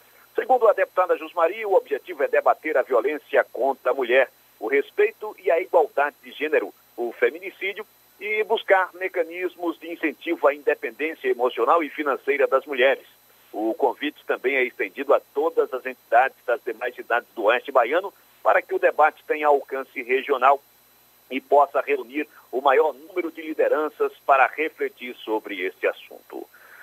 Aqui em Luiz Eduardo Magalhães, a Prefeitura realizará leilão de veículos e máquinas. Os veículos que já estão estacionados no pátio, ao lado do prédio da Secretaria de Trabalho e Assistência Social, localizado no cruzamento da Avenida Barreiras com a Rua Paraíba, no centro da cidade, estão disponíveis para visitação pública. A gestão municipal reforça ainda que os referidos veículos, entre eles carros, motos e ambulância, foram estacionados no local com o objetivo de facilitar o acesso dos interessados que participarão do leilão. E por aqui encerro minha participação, desejando a todos uma ótima quinta-feira e uma excelente semana. Até mais. Agora, 8 e 22 na Tarde FM. A cidade de Castro Alves, no Recôncavo Baiano, vai ganhar um memorial de Irmã Dulce previsto para o ano que vem. O projeto é do empresário Ivan Leão, que doou o primeiro túmulo da Beata, que fica no Santuário da Futura Santa, em Salvador. Depois da construção do novo memorial, o túmulo onde o corpo de Irmã Dulce ficou nos últimos 10 anos vai ser transferido para Castro Alves. Irmã Dulce, a gente lembra, vai ser canonizada neste domingo no Vaticano, em Roma. E o óleo misterioso que atinge o litoral da região Nordeste está se aproximando de Salvador. O material já chegou às praias de Guarajuba e Itacimirim, em Camaçari. De acordo com a Marinha, foram recolhidas amostras da substância para análise no Instituto de Pesquisas do Mar Almirante Paulo Moreira, no Rio de Janeiro. Com isso, chega a seis o número de cidades baianas afetadas com as manchas de óleo. Além de Camaçari, o material também foi encontrado em Esplanada, Entre Rios, Jandaíra, Conde e Mata de São João. Agora, 8h24 e a Justiça Federal da Bahia determinou que a União e a Agência Nacional do Petróleo divulguem que a oferta de blocos de exploração e produção nas baías de Camamu, Almada e Jacuípe, no litoral da Bahia, está sob crivo do Poder Judiciário. Em sua página na internet, a agência reguladora já incluiu uma nota com essa informação. A decisão foi da Terceira Vara Federal de Salvador e atendeu a uma ação proposta pelo Ministério Público Federal na Bahia. Segundo o Ministério Público, os sete blocos incluídos no leilão marcado para hoje estão próximos do Parque Nacional Marinho de Abrolhos e, em caso de vazamento, poderia haver danos irreparáveis ao ecossistema. Um dos autores da ação é o Procurador da República André Caselli, que conversa agora com a gente. Bom dia. Bom dia, bom dia, senhor Jefferson, Fernando, bom dia a todos e a todos os ouvintes. O Ministério Público, o Ministério Público Federal propôs em setembro que esses blocos fossem retirados do leilão, até porque o IBAMA não teria levado em conta um parecer de técnicos do próprio instituto que recomendava a não liberação da oferta desses blocos. Na sua avaliação, qual a chance desses blocos próximos a Abrolhos serem retirados do leilão? Uh, os blocos, eles, esses blocos, eles acontecem, essas, essas licitações acontecem continuamente, de ano em ano. Uh, e por vezes esses leilões eles acabam sendo, esses blocos acabam sendo retirados. Acreditamos que com essa ação demonstramos bem na petição inicial, nos documentos que foram juntados, de que não houve o estudo ambiental prévio necessário para que fosse levado a leilão esses blocos. Há riscos que podem ser melhor sopesados dentro de um estudo ambiental de danos ambientais. Uh, os blocos ficam aproximadamente 300 quilômetros de abrolhos. Entretanto, é bom, é importante ressaltar de que, de acordo com, própria, com a própria informação do IBAMA, que ensejou o início das investigações e a propositura dessa ação, eventuais danos ambientais, eventuais, por exemplo, vazamento de óleo, pode atingir tanto o litoral norte do estado da Bahia, quanto o litoral sul, não apenas Abrolhos, o litoral sul da Bahia e o próprio, a própria costa do Espírito Santo. Ou seja, é um tema muito sensível. E acreditamos sim que é possível, então, a retirada desses blocos. O senhor é um dos autores desse processo, junto com outros procuradores. É, hoje vai ter o leilão o Ministério Público informou que eventuais compradores precisam ser informados que a questão está sob júdice. Existe algum tipo de prazo para que a Justiça tenha uma decisão definitiva sobre esse assunto? Não, não há um prazo legal para que a, a Justiça julgue este assunto. De acordo com a decisão proferida essa semana, é dever da NP e da União, e assim foi cumprido, dar a publicidade, dar a transparência de que o caso desses blocos encontra-se subjúdice, em análise judicial. A partir de então, com transparência, uh, os empreendedores, os interessados, terão ciência de que a questão está em análise judicial, com o risco do negócio, claro. Uh, agora, e haverá todas as etapas até o final, se não me engano, se não me engano, o cronograma é até fevereiro, né, quando se termina esse leilão. É, exatamente, os contratos, me parece, a concessão desses contratos, é, é, aliás, a assinatura dos contratos de concessão está programada para 14 de fevereiro do ano que vem. Isso pelo menos permite que os pedidos do Ministério Público Federal sejam julgados até esta data, né? Sim, os pedidos preliminares, né, aquelas, aquelas uh, pedidos de antecipação, agora, de tutela de urgência, com certeza até fevereiro é possível. O senhor acredita, o senhor, para ingressar com essa ação, teve apoio também de pesquisas de ONGs que, é, se, que participam dessa discussão sobre abrolhos. Você acha, o senhor acredita que há também uma pressão dessas organizações não governamentais junto a políticos para tentar impedir de alguma forma a realização desses leilões? Proteção, proteção ao meio ambiente é do Estado e da sociedade. A sociedade civil, por meio de ONGs, tem legitimidade para fazer suas, os seus trabalhos, uh, uh, conversar com, com parlamentares, com políticos, para demonstrar o seu ponto de vista e assim então apontar os riscos né, dessa, dessas atividades e buscar então alterar esse contexto né, de, de leilão, de, de, apresentar ofertas de, de, dos blocos. É perfeitamente legítimo. O Ministério Público Federal é, já disse que nas rodadas anteriores de, de concessão houve a participação, a avaliação de outros órgãos ambientais, como IBAMA, o ICMBio, Agência Nacional de Águas, órgãos ambientais estaduais que formavam o grupo de trabalho interministerial de atividades de exploração e produção de óleo e gás. Só que dessa vez apenas o IBAMA se manifestou. Como é que o senhor avalia? É, é, seria um retrocesso? Sim, acreditamos que é um risco maior nisso, nessa atividade. Havia um grupo de trabalho, né, um multidisciplinar, formado por vários especialistas que faziam uma avaliação sobre esses blocos que iam a leilão. Ah, no atual contexto, esse grupo ele foi, foi extinto, substituíram por uma, uma parecer, uma manifestação conjunta do Ministério do Meio Ambiente, uh, IBAMA e CMBio. Acreditamos sim que houve ah, sim, um retrocesso. Vale ressaltar que estamos falando de Abrolhos, uh, um local de extrema importância, uma sensibilidade ambiental enorme, um dos mais importantes uh, bancos de corais do Atlântico Sul. O senhor acredita que é, eventuais mudanças na gestão do ICMBio também contribuem para que esse é, paraíso possa estar é, em risco, como é, com a, o leilão dos campos de petróleo na região? Eventuais mudanças dentro do, do ICMBio, em sua direção, é uma questão, claro, que compete ao Poder Executivo, né, ao Ministério do Meio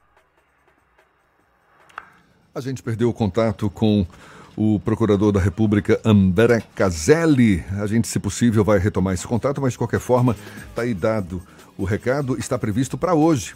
Esse leilão serão ofertados 36 blocos localizados em sete setores de cinco bacias sedimentares marítimas. Quatro blocos estão na bacia de Camamu, Almada, três na de Jacuípe, isso aqui na Bahia. Agora, a maior parte dos blocos ofertados está nas bacias de Campos e Santos. E há também cinco blocos na bacia Pernambuco-Paraíba. Agora, oito e meia na Tarde FM e a gente volta já já. Você está ouvindo Isso é Bahia.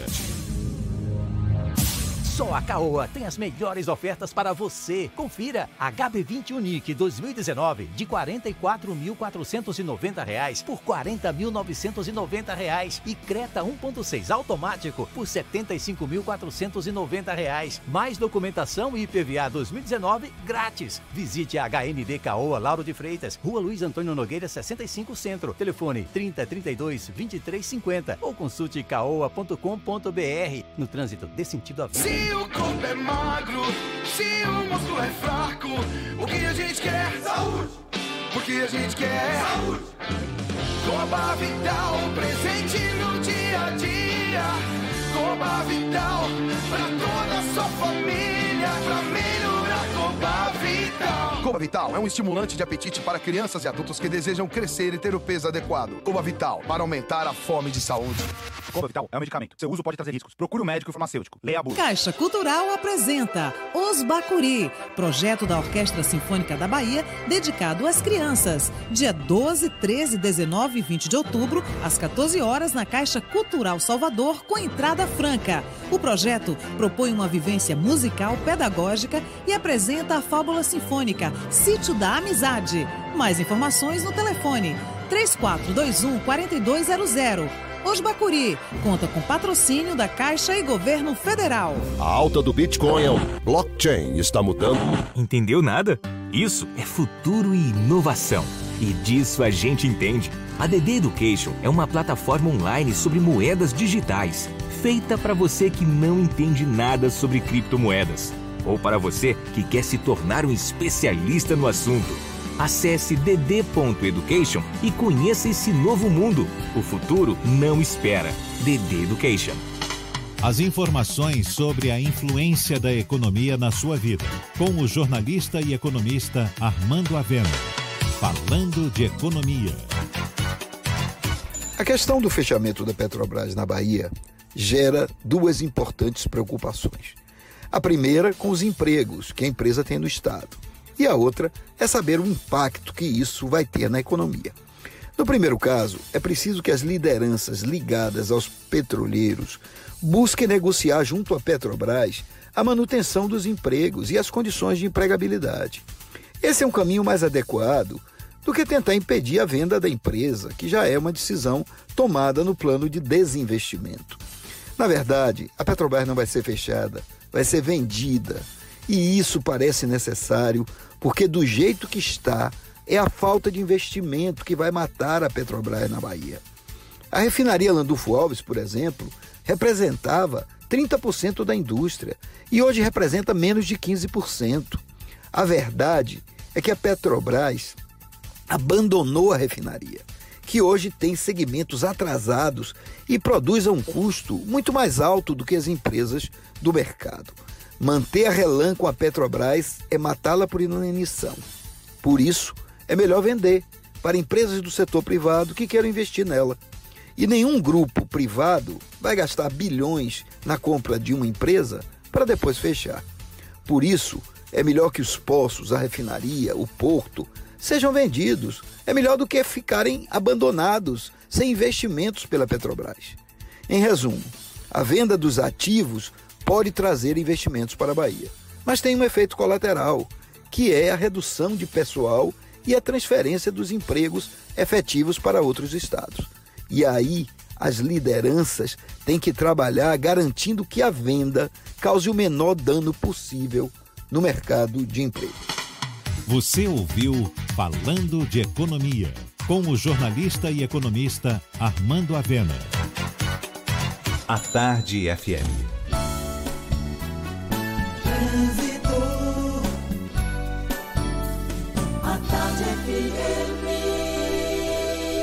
Oferecimento: Monobloco, o pneu mais barato da Bahia. 0800 111 7080. Link dedicado e radiocomunicação é com a Softcomp. Chance única Bahia VIP Veículos. O carro ideal com parcelas ideais para você. Saúde é com o SESI. Acesse www.cesesaudeba.com.br. A gente dá mais um sobrevoo por Salvador. Lucas Barbosa, quem está lá em cima. Tem novidades para a gente por aí, Lucas? Isso mesmo, Jefferson e Fernando, três informações importantes aqui. Primeira, mais recente, o engavetamento entre quatro veículos no final da Avenida Contorno está atrapalhando muito o trânsito de você que vem do centro da cidade para a Cidade Baixa. Está valendo mais a pena descer pelo Vale de Nazaré. Ah, temos também BR-324 com trânsito travado no sentido Salvador ali na Jaqueira do Carneiro houve uma queda de moto e logo depois da saída da, para a Avenida Barros Reis, dois caminhões ficaram parados na faixa da direita. Isso está travando a BR desde a região de Dom Avelar, no sentido centro da cidade, atrapalhando também a saída da estrada de Campinas de Pirajá e também de São Caetano. O motorista pode optar pela Avenida Suburbana, suburbana com trânsito bem carregado. Você que está no miolo de Salvador, saindo, por exemplo, de Mata Escura, pode evitar a BR descendo ali pelo miolo da cidade, pegando Silveira Martins ali na região do Cabula. Terceira situação, a Avenida Paralela toda travada desde antes da entrada para a Avenida São Rafael. O jeito é o motorista prosseguir pela Orla para o centro de Salvador. A Orla que também não está nada fácil, tem lentidão a partir da terceira ponte até a região da Boca do Rio. Começou a semana Outlet da Fast Shop. As melhores marcas com as melhores ofertas. Aproveite descontos de até 40%. Baixe o app ou confira em uma de nossas lojas. Fast Shop. Com vocês, Jefferson Fernando. Valeu, Lucas. Agora, 22 minutos para as 9 horas, fazemos mais um giro pelo interior do estado. Maurício Santos, da Itapuí FM, fala diretamente de Itororó, terra da carne do sol. Bom dia, Maurício. Bom dia, Jefferson. Bom dia, Fernando. Ótima quinta-feira a todos. Jefferson, Fernando, vamos dar um giro aqui nas notícias na região sudoeste, na cidade de Vitória da Conquista. Olha, em Vitória da Conquista, vice-prefeita de Conquista assume prefeitura e Erzen entra de férias. Olha, visivelmente emocionada ao lembrar dos pais, a vice-prefeita Irmã Lemos é a primeira mulher a assumir a prefeitura de Vitória da Conquista. A empresária estará à frente do executivo municipal nos próximos 10 dias. O prefeito Erzen Guzmão sai de miniférias. A transmissão do cargo aconteceu aí no fim da tarde de ontem, quarta-feira, na Casa de Atenção à Criança e Adolescente, e reuniu aí vereadores, secretários municipais, empresários e comunidade em geral. Portanto, né, Erze Guzmão viaja aí para Israel em uma viagem religiosa, né, uma mini férias, e quem assume aí é a vice-prefeita pela primeira vez, né, uma mulher aí na prefeitura de Vitória da Conquista, assumindo aí a prefeitura. Jefferson, uh, Fernando, bom dia, agora é com vocês. Obrigado, Maurício. Bom dia para você também. Olha só, subiu para 20 o número de casos confirmados de sarampo na Bahia. Essa informação foi divulgada pela Secretaria Estadual da Saúde, que confirmou 11 novos casos. Santo Amaro, no Recôncavo Baiano, é a cidade com maior número de infectados, 12 no total. Também há casos já confirmados em Salvador, no caso 1, também em Gandu com três e em Ituberá, Andorinha e Palmares, todos com um caso cada. E quatro baianos foram presos por tentar aplicar golpes com documentos falsos em agências bancárias no estado de Alagoas. Eles foram presos em flagrante na cidade de Marechal Deodoro, na região metropolitana de Maceió. O grupo já tinha sido preso tentado, tentando aplicar golpe com documentos falsificados no início do ano no município alagoano de São Miguel dos Campos. O quarteto vai responder pelos crimes de associação criminosa, falsidade documental e estelionato. Olha só, Fernando, o ex-procurador-geral Rodrigo Janot comunicou à Ordem dos Advogados do Brasil seu afastamento da advocacia, alegando a intenção de evitar constrangimentos. Ele pediu a suspensão da matrícula de advogado até 5 de novembro quando vai ser ouvido no Tribunal de Ética e Disciplina da OAB do Distrito Federal. A decisão se dá após pressão de políticos e antigos aliados, desde que admitiu publicamente ter planejado o assassinato do ministro Gilmar Mendes do Supremo, isso em 2017. E os veículos de transporte coletivo podem ser obrigados a divulgar na parte traseira um número de telefone para que a população denuncie irregularidades cometidas pelo motorista ou pela empresa de ônibus. A exigência consta do projeto de lei na Câmara aprovado ontem, na Comissão de Constituição e Justiça do Senado. Agora, a matéria segue para o plenário da Câmara Alta. Mais uma notícia do interior do estado: o incêndio atingiu um restaurante na cidade de Ilhéus, no sul da Bahia. Segundo o Corpo de Bombeiros, não houve feridos. Esse incidente foi registrado na tarde de ontem. As chamas só foram contidas duas horas depois. O fogo se espalhou rapidamente por causa da presença de material de fácil combustão, como madeira, cadeiras plásticas e palha de piaçava. Ainda não há informações sobre as causas do incêndio e o valor do prejuízo. Fernando. Tem uma notícia aqui sobre a paralisação parcial da Polícia Militar. Equipes do Batalhão de Operações Especiais, o BOP, abordaram na madrugada de ontem um PM que estava fora de serviço com duas armas e colete balístico em uma motocicleta próximo ao shopping Paralela. O militar foi conduzido até a corregedoria onde prestou esclarecimentos. As guarnições do BOP voltavam de uma reunião de alinhamento quando avistaram um homem parado e agachado na Avenida Tamburugi, ao lado de uma moto, por volta da meia-noite. Esse caso, inclusive, circulou nas redes sociais como se fosse uma invasão do BOP aos manifestantes, ao Clube da Delba, que fica ali naquela região. Então é importante que quem está ouvindo saiba que foi isso que aconteceu. Houve a abordagem, a pessoa foi conduzida, o policial foi conduzido à corregedoria, mas a situação está sob controle. Agora, 8h42, a gente dá mais um giro pelo interior do estado. Heraldo Maciel, da RB Líder FM, fala diretamente de Rui Barbosa. Bom dia, Heraldo. Bom dia, bom dia, Jefferson, Fernando, a todos os ouvintes e colegas. Pois é, sou Heraldo Maciel, falo diretamente aqui de Rui Barbosa, Grupo J. Sidney de Comunicação. Chegou o momento tão temido por passageiros e proprietários de veículos do transporte alternativo a partir de hoje, muitas localidades já não poderão contar mais com esse serviço para ir às cidades, se locomoverem daqui para lá, de lá para cá. Ainda há os que se arriscarão, segundo informaram algumas associações de proprietários e motoristas, mas grande parte não quer se arriscar frente às pesadas multas e à apreensão dos seus veículos.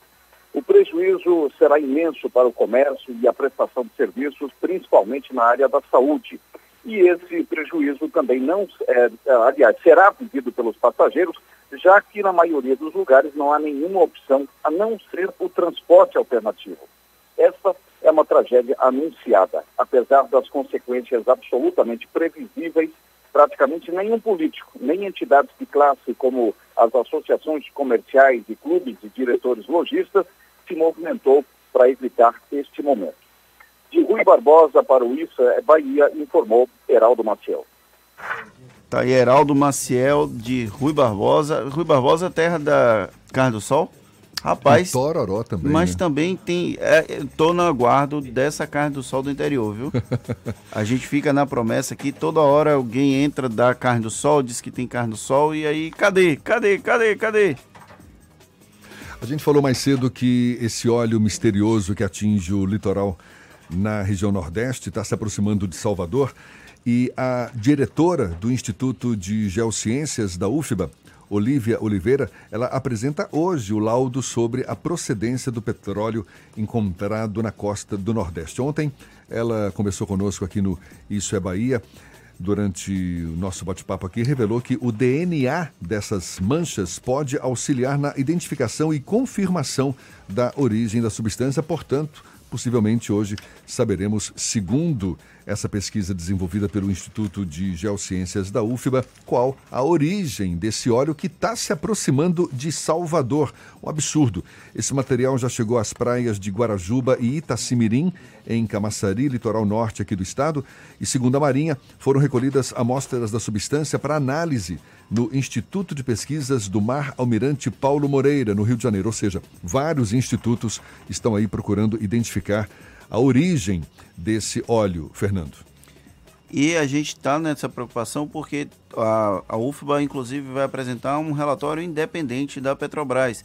Porque no caso da Petrobras, a gente já percebe que existe uma certa politização, já que o governo federal tem insistido na tese de que o óleo é da Venezuela. Inclusive, o tom apresentado pelo presidente da República é como se fosse proposital esse vazamento de óleo da Venezuela aqui no litoral nordestino. Agora, 8h45, deputados da oposição na Câmara, em Brasília, apresentaram uma proposta alternativa de reforma tributária. Proposta de reforma definida pelos parlamentares como mais justa, solidária e sustentável. O texto é assinado por PT, PDT, PSB, PSOL, PCdoB e Rede.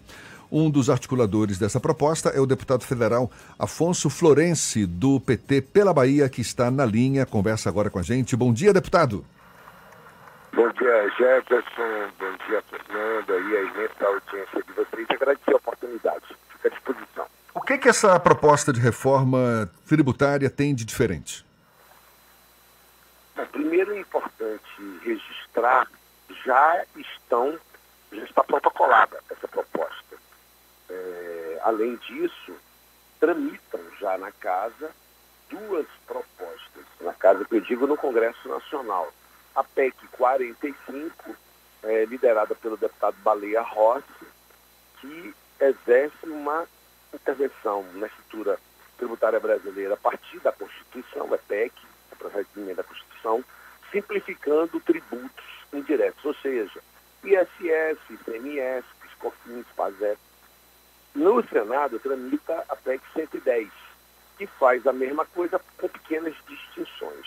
Nós apresentamos um substitutivo global na Câmara e estamos, eu estou coordenando os trabalhos, eh, participando da, no Congresso, na Câmara no Senado. No Senado, quem coordena é o senador Jacques Wagner. E nós estamos apresentando a mesma proposta do ponto de vista estrutural, que significa, além de apresentar dispositivos constitucionais que simplificam a estrutura tributária brasileira, ou seja, reestruturamos ISS, ICMS, eh, PIS/COFINS, PASEP, nós também instituímos, porque no Brasil não existe, a cobrança de impostos sobre renda e patrimônio dos muito ricos. E com isso propomos de forma precisa a redução da cobrança de impostos na classe média e nos trabalhadores e das trabalhadoras. Portanto, não tem aumento da carga, da carga tributária. Na média, tem uma redução para a classe média, trabalhadores e trabalhadoras, e um aumento para muitos ricos, em alguns casos, a instituição da cobrança para muito ricos, porque hoje eles não pagam imposto no Brasil, Jefferson Carneiro. Deputado, o senhor foi líder do governo, inclusive, durante um momento na época da Dilma Rousseff, enquanto presidente da República, e porque só agora esses partidos de oposição apresentam uma proposta de reforma tributária tão robusta como o senhor acabou de, de falar com a gente? Eu, eu fui, eu fui secretário de Wagner, fui ministro de Dilma, fui líder do partido, fui vice-líder do governo, fui líder da oposição. É verdade. Mas não é verdade que só agora a gente propõe, por exemplo, tributação dos muito ricos. Nós propusemos em várias oportunidades, eu próprio para a lei. Mas como, deputado, só uma, uma questão. É, quando se é governo, se tem uma força para aprovar esse tipo de projeto e essa força nunca aconteceu nos governos de Dilma Rousseff e Luiz Inácio Lula da Silva. Não é um contraponto, não? Não. Se tem força para aprovar alguns tipos de projetos. Esse, de fato, nós não tivemos. Apresentamos e não tivemos força. O Brasil é, tem e está pro, aprofundando um presidencialismo chamado de presidencialismo de coalizão. Quando Lula ganhou o é, primeiro mandato, quando Jacques Wagner ganhou o primeiro mandato, quando Lula foi reeleito, quando Jacques Wagner foi reeleito, quando Dilma foi eleita a primeira vez e reeleita, e Rui foi eleita a primeira vez e reeleito. E isso acontece com, nos municípios também. No caso de Lula Wagner, foram eleitos sem maioria parlamentar, sem maioria de apoio de governadores, caso Wagner de prefeitos. Então, para aprovar a lei orçamentária, se amplia a base com alianças e se constitui a dinâmica é, legislativa e de governo, de coalizão, chamado isso pelo sociólogo Sérgio Abrantes, quando a Constituição brasileira foi é, é, promulgada, é, ele, foi, ele, ele, ele conceituou o presidencialismo, um artigo de 1988. E com a legislação atual, a nova lei eleitoral, isso vai se aprofundar. Lula e Dilma tentaram cobrar de grandes fortunas, tentaram acabar a regressividade tributária e não tiveram maioria parlamentar. Agora, o que está acontecendo? O presidente da Câmara foi na sessão de instalação da Comissão Especial de Análise da PEC 45 e disse: essa PEC, está lá, tem taquigrafia, tem imagem, vídeo, áudio. Essa PEC não é de iniciativa do governo. Foi um daqueles momentos que se estava falando muito em parlamentarismo informal antes daquela reunião entre os chefes do, de poderes, e parecia até que ia ter um impeachment de Bolsonaro. E é, Rodrigo Maia foi na sessão de instalação da comissão e disse: essa PEC não usou essa expressão, não tem nada a ver com presidencialismo de coalizão. Será de iniciativa do parlamento. E apresentou a PEC, constituiu a comissão formalmente, o que nunca tinha acontecido. Nós, então, da oposição, elaboramos uma proposta de emenda substitutiva e apresentamos. A gente está a gente está aqui conversando com o deputado federal Afonso Florense, do PT pela Bahia, sobre essa proposta alternativa de reforma tributária. O senhor falou que na época em que foi governo não houve força suficiente para aprovação dessa matéria. E o que que o que, que sinaliza para o senhor de que agora tem um clima favorável para a aprovação do texto? Primeiro, porque o governo não tem força nenhuma para é, obstruir ah, alguns dispositivos que estão na nossa e que estão também na 45, na Câmara de Baleia, e na 110, no Senado, que é a simplificação tributária. A simplificação tributária da 45 e da 110 é regressiva. O que é regressividade tributária? É colocar mais tributos para a classe média para os mais pobres e menos para os mais ricos. Nós iniciamos incidindo nesse ponto, inclusive nos trabalhos em ambas as comissões, nos discursos, na articulação política. Mostramos publicamente e tecnicamente nas reuniões que Essas propostas que pretendem simplificar aprofundam a regressividade e poderei, entre muitos pontos, destacar um para vocês. E isso abriu o diálogo sobre a progressividade tributária. O que aconteceu? Todos os parlamentares começaram a falar da progressividade, inclusive os economistas é, é, Bernardo Api e Nelson Machado, que é, são os mentores de um, do Centro de Cidadania Fiscal, com mais de 30 é, auditores, economistas, tributaristas, que é, elaboraram o subsídio da PEC apresentado pelo Baleia Roça, que é a 45.